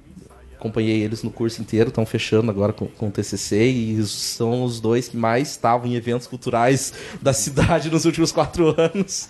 É, então bacana que eles tá- estão aí também. Valeu. Obrigado pelo convite. Só lembrando que eles são tom agradável também, né? Quando eu falo que a tarde foi agradável no rei, gera outra comoção, né? Não, mas é no rei, né? Pô, mas aqui um, é, um, é o quintal do rei também. né? Vê um maracujazinho pra mim. Mas é, vai ter que ser no engenho mesmo hoje. Vamos, vou terminar essa 28ª já edição do Botecast, né? Olha só, Kleber. 28ª já, estamos chegando. Bodas Vi essa criança nascer com chuchu. Nasceu Vi essa como um criança nascer com chuchu. Nasceu como um chuchu. Nasceu, como é que a ideia veio? Ela veio da- saiu da garrafa. né? Saiu da garrafa. Saiu da garrafa. Saiu da garrafa. Então, Bom. Então torcendo a garrafa ainda. e tem eu ainda, né? É verdade, Gessé. Ai, ai, ai. Gessé, você volta da Bahia. Eu tinha- Você tava na Bahia, eu tinha esquecido de você. Ixi. Gessé Vandowski. Então, on- ontem, né, minha esposa estava dando uma olhada na internet lá e viu que vai ter o show da, do Paulinho da Viola com a Marisa Montes em Curitiba. O show que vai rolar no dia 14 do 9, que é véspera de feriado aqui em Ponta Grossa. Então, pra quem tiver afim de ir, vai ser no Guairão. Se tiver com o dinheiro sobrando, né? Se tiver com uma graninha, né? Tá quanto? Tá quanto ingresso? Vai estar 206 reais. Ah, essa meia. pequena bagatela. Que isso. Mas ouvintes da Potecast tem uma promoção especial rolando agora. Se Mas você estiver assim- ouvindo agora, você paga 206 na meia. Mas eu entrei lá no, no, no site lá e tem muita coisa rolando também. Então, além, além do Paulinho da Viola com a Marisa Monte, vai ter o show de 50 anos de música do João Bosco, Toquinha MPB4. Mas ele vai cantar papel machê? Positivo. Vai cantar, possivelmente. vai ser no Teatro Positivo. Tem o Milton Nascimento também, que vai rolar no Guairão, no dia 19. Tem o Skank, também no dia 19. Tem Racionais no dia 26. Caraca. Então tem uma porção de coisa pertinho aqui em Curitiba, tem que separar uma graninha só. Capital Inicial chegando aí também pra animar a galera. Meu pai do céu. Que pneu de carro canta um tchuru-tchuru. E as minhas dicas são essas aí, tem uma série de shows rolando pertinho em Curitiba aí, quem tiver afim de curtir uma dessas, desses ícones aqui da, da nossa música. Eu vou ver se me organizo pra ir na Marisa Monte, que é Anne. Curte o monte e a Curte, gente né? tá se, se agilizando. Curte um monte. Cuita um monte. É, até. Agradecer ao Eduardo pela, pela parceria, né? Tá aí com a gente trocando uma ideia. É o pessoal que veio, né? Tá aí tomando um golinho devagar, hein? Posso só dar mais uma dica Pode, dentro pode, dessas pode, sugestões curitibanas aí? Nesse final de semana, no domingo, vai rolar a comemoração de um ano do Arnica Cultural, que é a casa, né, entre aspas, a casa do trombone de frutas e a galera ali.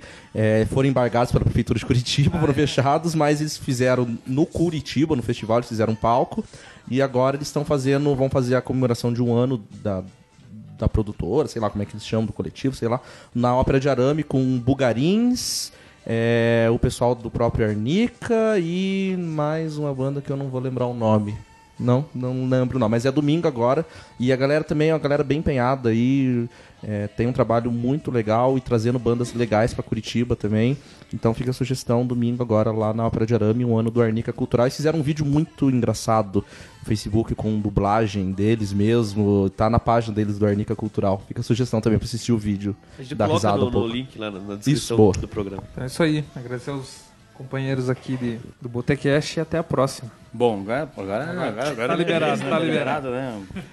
É, bom, é, eu vou dar minha dica aqui. Minha dica vai ser. Ela não vai estar na, na página do, da Fundação de Cultura. Vou compartilhar agora. Olha a cutucada aí. A crítica social aí. Vai ser o Liberta Festival. Festival não, né? Liberta Festival. Festival.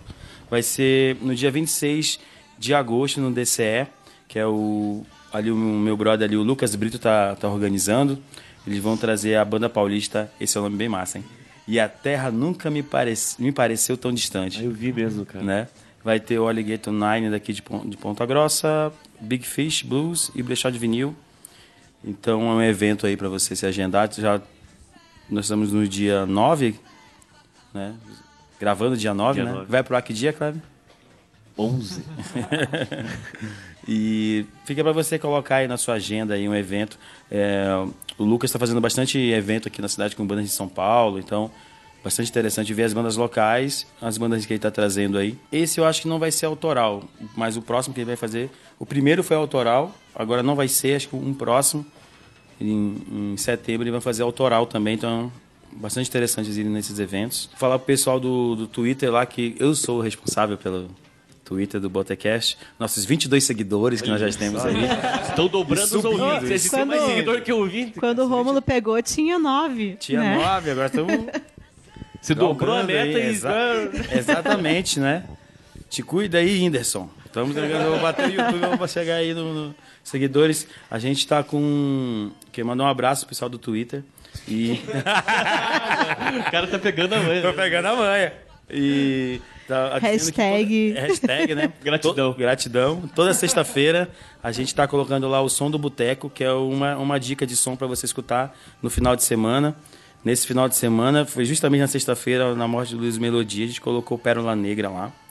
Então, e toda sexta-feira a gente vai colocar um disco lá para vocês escutarem, além de nossos programas, além de bastidores, né, aqui do Botecast. Então a gente vai essa a próxima a foto que a gente vai bater aqui vai aparecer aí para vocês amanhã, né, na quinta-feira. Isso. Só no Twitter. Sigam. Exclusivo. Exclusivo do Twitter, tá bom? Eduardo, obrigado. Valeu. Novamente. E vamos encerrar esse programa. Que tal em colocar a Luz Melodia Ah, para com encerrar? certeza. Vou colocar magrelinha. Eu Beleza. Pode ser? Pode ser, Eu tava pode ouvindo ser. hoje o dia inteiro. Beleza. Bom, vou encerrando esse programa dizendo para vocês: voltem sempre. Valeu.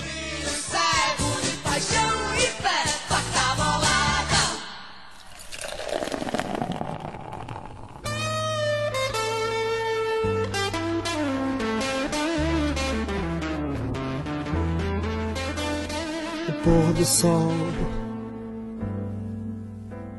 Vai renovar, brilhar de novo seu sorriso.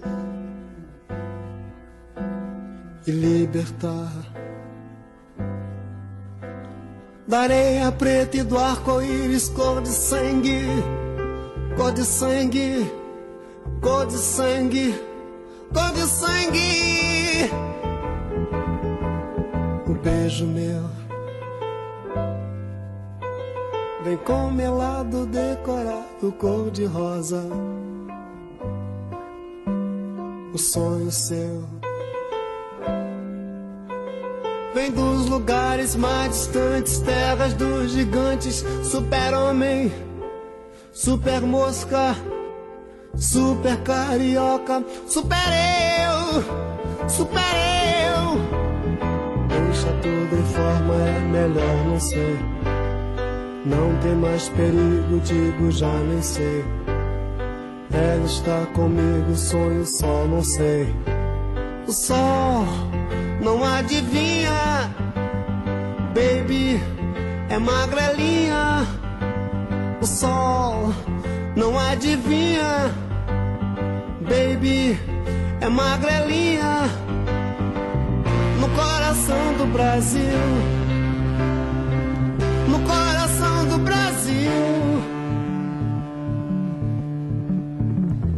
coração, no coração, no coração do Brasil.